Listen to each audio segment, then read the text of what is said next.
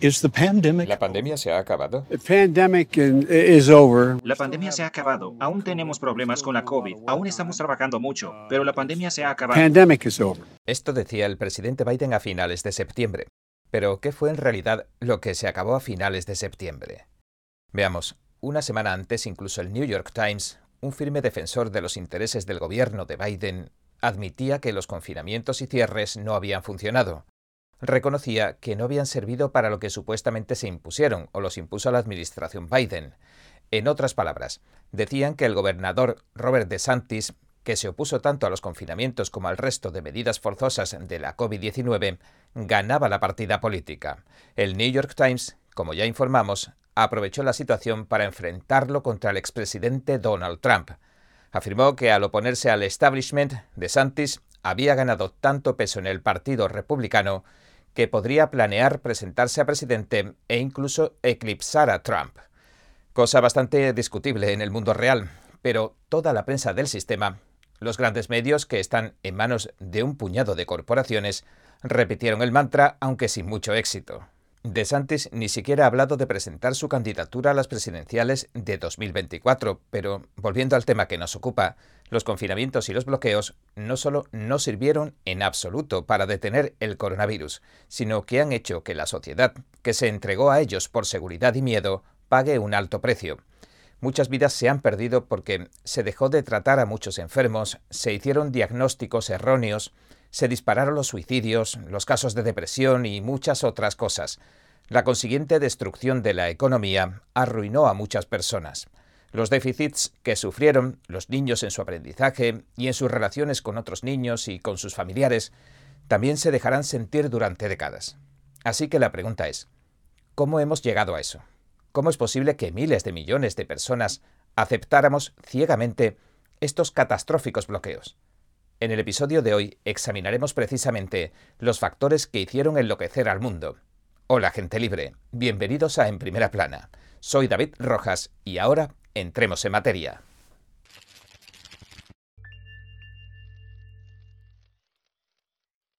Al igual que el coronavirus, la idea de los cierres y los confinamientos surgió en China, en la China comunista, y al igual que el virus, el Partido Comunista Chino logró exportar los confinamientos a casi todos los países del mundo. Recordemos que cerró los vuelos nacionales y cerró la megaciudad de Wuhan donde estalló el brote, pero dejó abiertos los vuelos internacionales, facilitando que millones de personas propagaran el virus a todos los rincones del planeta. También resulta sorprendente que el mismo Partido Comunista de China, el PCC, una semana antes de empezar a exportar sus confinamientos al resto del mundo, el 14 de enero de 2020, para ser más exactos, declarara que el nuevo virus no iba a suponer ningún problema porque no se transmitía entre humanos. Aunque la OMS repitió el mensaje de la China comunista, este siguió siendo mentira, claro. Pero eso no importa porque un poco más tarde, el régimen de China decidiría cambiar su relato. Si alguno se pregunta cómo hizo el PCC para cambiar su versión oficial de una semana para otra, pues sencillamente haciéndolo. Lanzó una campaña de propaganda para empujar al resto de países a adoptar los mortíferos confinamientos. Simplemente cambió el mensaje. Comenzó con su nueva iniciativa propagandística internacional en torno al 20 de enero de 2020. El 23 de enero Xi Jinping, después de que imágenes estremecedoras de China dieran la vuelta al mundo, ordenó bloquear y cerrar la ciudad de Wuhan, que cuenta con al menos 10 millones de personas. En ese momento se asentó el precedente, se materializó la idea, a nivel mundial, de que había que confinar y cerrar ciudades gigantescas e incluso países enteros para combatir el virus respiratorio. El mismo virus que el PCC había declarado una semana antes que no podía transmitirse entre humanos. La campaña de propaganda de Xi Jinping volvió a enrolar inmediatamente a la Organización Mundial de la Salud, a la OMS. El jefe de la OMS, Tedros, fue a Beijing y regresó con las instrucciones de Xi Jinping, el líder supremo del partido, y las medidas antivirus del Partido Comunista Chino. La idea de que los encierros eran algo bueno empezó a echar raíces en las mentes de la gente de todo el planeta, a pesar de que nunca habían formado parte de ningún plan occidental de respuesta a la pandemia, ni mucho menos. En otras palabras, nunca se había contemplado en ningún país civilizado que el gobierno pudiera inmiscuirse en la vida del pueblo y tomar el control al punto de confinarlos en sus domicilios, cerrar sus comercios y empresas e impedirles ir a trabajar incluso. Hasta ese momento parecía que eso solo era algo propio de la imaginación de algún criminal totalitario. Sin embargo, la OMS dedicó el mes de febrero siguiente a promocionar los muchos beneficios de los confinamientos. El asesor principal del jefe de la Organización Mundial de la Salud, el canadiense Bruce Aylward, en particular presionó mucho para que se confinara la gente en todas las partes del planeta. Si ese nombre le suena familiar, es porque cuando difundía su propaganda de los bloqueos, concedió una entrevista y su reacción a cierta pregunta sobre Taiwán se volvió viral. A Aylward le preguntaron si estaba considerando la OMS aceptar como miembro a la isla de Taiwán. China considera Taiwán como territorio propio e incluso ha amenazado con conquistar la isla independiente por la fuerza. Elward fingió que no había escuchado la pregunta, pero mejor escuchémoslo. Pasó esto. ¿Reconsideran admitir a Taiwán como miembro?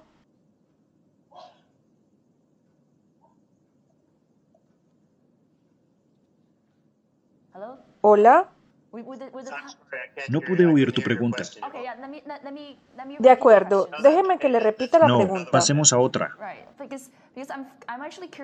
Pero en realidad me interesa Taiwán. Hablemos del caso de Taiwán. Si Elward no pudo oír la pregunta, ¿por qué estaba tan interesado en pasar a la siguiente? Bien, decimos que este Elward fue uno de los tipos que empujó los confinamientos en todo el mundo y que, lamentablemente, logró sus objetivos.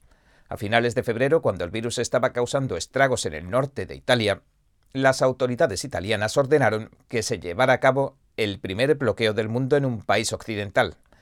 Primero, la orden afectó solo al norte de Italia, pero viendo que los confinamientos y cierres no funcionaban, pasaron a bloquear todo el país, y lo hicieron el 9 de marzo de 2020 el hecho de que el primer bloqueo no funcionara en absoluto debería haber sido una pista no solo para los italianos, sino también para todo el resto del planeta. Pero parece ser que el pánico y la histeria que transmitían políticos y medios de comunicación tuvieron el efecto de perturbar el pensamiento lógico y el sentido común de las masas. Y esto permitió que el fracaso del primer cierre de Italia lo achacaran, casi sin apenas resistencia, a que no se había confinado a la gente con la suficiente antelación y posteriormente se achacaría también a que la gente no llevaba mascarillas, etc. Siempre se daba alguna nueva excusa para imponer alguna medida que volviera a recortar los derechos y las libertades de la gente de a pie. Cualquier cosa valía para evitar que se prestara atención al hecho de que los cierres obviamente no servían para absolutamente nada. Y Estados Unidos tampoco aprendió la lección. Por razones que siguen envueltas en un velo de misterio, el vicepresidente Mike Pence y su grupo de trabajo sobre el coronavirus reclutaron a dos de los más deshonestos de entre los llamados expertos del planeta, Anthony Fauci y Deborah Birx. Lo que es peor, los pusieron inmediatamente a dirigir el grupo de trabajo, y se convirtieron, de hecho, en las caras públicas de la respuesta al coronavirus de la administración de Trump. Según dice Jared Kushner en su nuevo libro, Pence eligió a dedo a Birx. En cuanto a Fauci, Jared Kushner dice que intentó desde el principio encubrir que había participado en la creación del coronavirus que había provocado la pandemia. Incluso hay documentos que, como hemos comentado en programas anteriores, apuntan a que Anthony Fauci estaba financiando los ensayos sobre coronavirus en China, con el fin de hacerlos más contagiosos y peligrosos. Por eso, en su descargo, Fauci se valió de su posición al frente del grupo de trabajo para difundir la idea de que el virus, el coronavirus, se había originado en la naturaleza. Al mismo tiempo se promocionaba a sí mismo como el gurú de la salud pública cuyos consejos todos debíamos seguir. Pero también hay que decir que la reina de los confinamientos fue Berks, incluso por encima de Fauci. En su reciente libro, ella misma admite que cuando el presidente Trump anunció los primeros 15 días de encierro para frenar la propagación, lo hizo porque ella misma le había engañado. Berks dice que lo convenció poco a poco hasta que aceptó los bloqueos. Berks también admite ahora que 15 días no fueron más que un comienzo, un, una ganar tiempo. Calculó ese número porque se imaginó que era la cantidad de tiempo que le tomaría encontrar nuevas razones para prolongar los cierres, y en realidad eso fue una cosa que acabaría logrando. En otras palabras, Fauci y Berks embaucaron a Trump para que acabara destruyendo su mayor logro, la economía. Y lo que es aún más chocante es que Trump puede no haber entendido lo que se estaba haciendo en su nombre hasta que ya fue demasiado tarde. Berks presume ahora de que el folleto que se publicó para anunciar los primeros 15 días de confinamiento no hablaba abiertamente de los bloqueos. Asegura que lo hicieron así a propósito. Fue una jugada sucia. Fauci y Berks enterraron las normas que hacían referencia a los bloqueos en una nota a pie de página. Este hecho se reveló cuando se anunció públicamente que se confinaría a la población durante 15 días para frenar la propagación de la COVID el 16 de marzo. Fauci lo reseñó así en la conferencia de prensa. Está escrito en letra pequeña aquí, en letra muy pequeña, en los estados con evidencias de transmisión en la comunidad. Deben cerrarse bares, restaurantes, terrazas, gimnasios y otros lugares cerrados y al aire libre donde se congregan grupos de personas. Y si uno se fija en el gesto que hizo el entonces presidente Trump, daba la impresión de que en realidad podía no estar enterado de esa nota a pie de página. También hay que decir que el folleto en sí era muy razonable, porque, esencialmente, recomendaba una serie de medidas de sentido común que la mayoría de la gente tomaría de todos modos. Hablaba de cosas como quedarse en casa si uno se sentía enfermo, o de no salir si alguien en su casa había dado positivo. Sin embargo, la parte perjudicial está en la nota a pie de página, a la que aparentemente no se le había prestado mucha atención hasta que Fauci la anunció. Es decir, en ese momento fue cuando la convirtió en política gubernamental. Ese fue el truco que usó en esa infame sesión informativa del 16 de marzo en la Casa Blanca. La nota a pie de página establecía que los gobernadores debían cerrar sus estados si se estaba transmitiendo el COVID en la comunidad. Y en ese momento prácticamente se transmitía en casi todas partes. La nota también ordenaba que se cerraran bares, restaurantes, patios de comidas, gimnasios y otros lugares tanto cerrados como al aire libre. Y estas medidas tan drásticas provocaron un grave efecto. Incrementaron el pánico y la histeria. Nunca antes las sociedades occidentales se habían cerrado de la noche a la mañana. La conclusión que sacó la mayoría de la gente fue que el virus debía ser terriblemente malo para que el gobierno tomara este tipo de medidas debía ser como algo parecido a la película Contagio. Y bueno, mucho se ha hablado de la programación mental y quizás dedique un episodio a este tema en profundidad porque la profundidad es en realidad abismal. ¿Cuánto de lo que vivimos es real y cuánto es programación mental? ¿Y cuántos niveles de programación mental conocemos? Es en realidad un tema apasionante para analizar, pero continuemos hablando de cómo este pánico y esta histeria se fueron apoderando de la población y de que probablemente fueron las razones por las que la mayoría de la gente se dejó llevar y optaron por tirar los derechos humanos fundamentales por la ventana.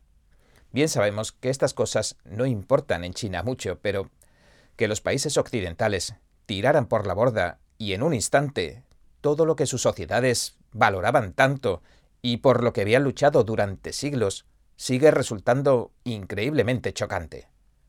La libertad de expresión, la libertad religiosa, la libertad de reunión religiosa, la libertad para trabajar, la libertad para relacionarse con otros seres humanos, todo desapareció en un milisegundo, y la resistencia que opusimos fue casi imperceptible. Muy pocas voces expresaron su oposición, tanto desde la izquierda como desde la derecha. Julie Kelly sí lo hizo. Kelly también se ha convertido en foco de la atención pública por su implacable defensa de los manifestantes no violentos del 6 de enero que siguen encarcelados casi dos años después de los confusos acontecimientos. Pero por lo que Julie Kelly no es tan conocida es por ser una de las pocas que articuló claramente desde el principio que los cierres y confinamientos eran una abominación y una amenaza para todos nosotros. De los 535 legisladores del Congreso de Estados Unidos, exactamente uno se opuso a los encierros. Fue Thomas Macy, de Kentucky. Lo que lo hace aún más notable es que lo hizo el mismo día en que se anunciaron los primeros 15 días de confinamiento. El gobernador de Florida, Ron DeSantis, por su parte, también fue uno de los pocos que opuso resistencia a las medidas COVID.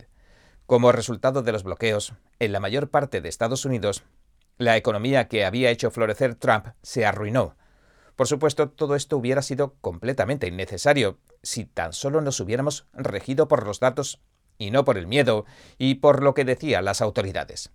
deberíamos estar más atentos a lo que dicen las autoridades y a quiénes son esas autoridades, porque desde el principio estaba claro que la COVID-19 era una enfermedad que atacaba principalmente a las personas mayores. Incluso el Washington Post lo admitió en su momento. También estaba claro que no importaba lo que intentáramos hacer porque la enfermedad acabaría extendiéndose a toda la población, como pasó, de hecho. Las cosas siempre han sido así. ¿Qué medidas quieres tomar contra algo como eso? Incluso hablar de esos términos, en esos términos, ahora parece una broma a día de hoy. Y aquí es precisamente donde el fraude de los confinamientos y el fraude del origen del virus se dan la mano, se encuentran. Incluso la propia Berks admitió que la COVID-19 se sacó de la caja lista para infectar. Tal vez lo que quiso decir es que salió de un laboratorio donde se adaptó para infectar a los humanos, porque los virus no saltan de un animal a un ser humano y empiezan a propagarse como un reguero de pólvora. Pensemos por un momento en el virus como si fuera una llave. La llave encaja solo en el animal del que procede. No funciona, digamos, en otros animales, a menos no muy bien, a menos que se mueva, se fuerce y se trate de girar por todos los medios que uno conoce. Pero esta COVID-19, este virus era diferente, y tanto Fauci como Berks lo sabían desde el principio. Sabían que este virus era increíblemente transmisible, pero, por supuesto, nos ocultaron esa parte. Fauci incluso llegó a censurar a gente porque hablaban del hecho de que el virus había salido de un laboratorio de China. Entonces, ¿a dónde nos ha llevado todo esto? ¿Hemos aprendido algo? ¿Cómo impediremos que la historia se repita? Mucha gente está diciendo que no nos va a volver a pasar nunca más algo como lo de los bloqueos. Incluso muchos antiguos partidarios de los bloqueos lo están diciendo.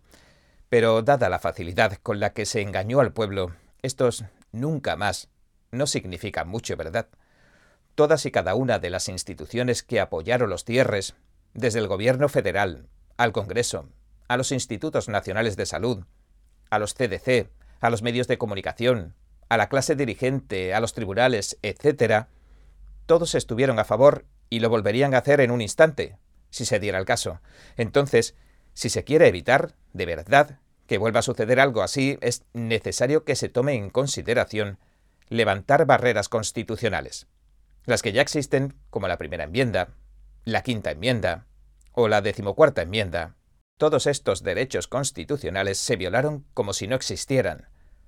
Cuando más se los necesitaba, ni estas leyes ni el sistema funcionaron. Ahora, creo que la mejor solución podría pasar por una enmienda constitucional pero eso requiere dos tercios de los votos en ambas cámaras del Congreso o de dos tercios de los estados. Además, luego las tres cuartas partes de los estados deben ratificarla. Pero para bajarlo a la tierra, la última vez que se ratificó una enmienda fue en 1992, hace 30 años. Se puede decir que no es tanto, pero tomó 202 años desde 1790 hasta 1992 que se ratificara y es una enmienda que en sí es completamente inocua. Exige solo que el Congreso no pueda subirse el sueldo hasta que lo apruebe el Congreso que salga elegido en las siguientes elecciones. Entonces, digamos que solo nos queda la segunda mejor opción. Requiere una decisión del Tribunal Supremo, que declare inconstitucional esta última ronda de bloqueos, lo cual constituiría un blindaje muy fuerte contra futuros bloqueos.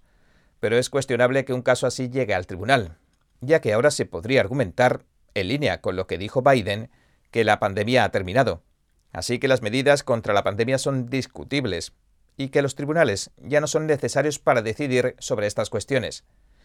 Y bien, este ha sido nuestro episodio de hoy. Gracias por sintonizarnos.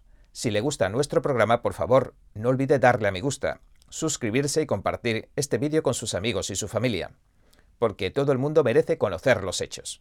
Una vez más, gracias por ver en primera plana. Nos vemos mañana.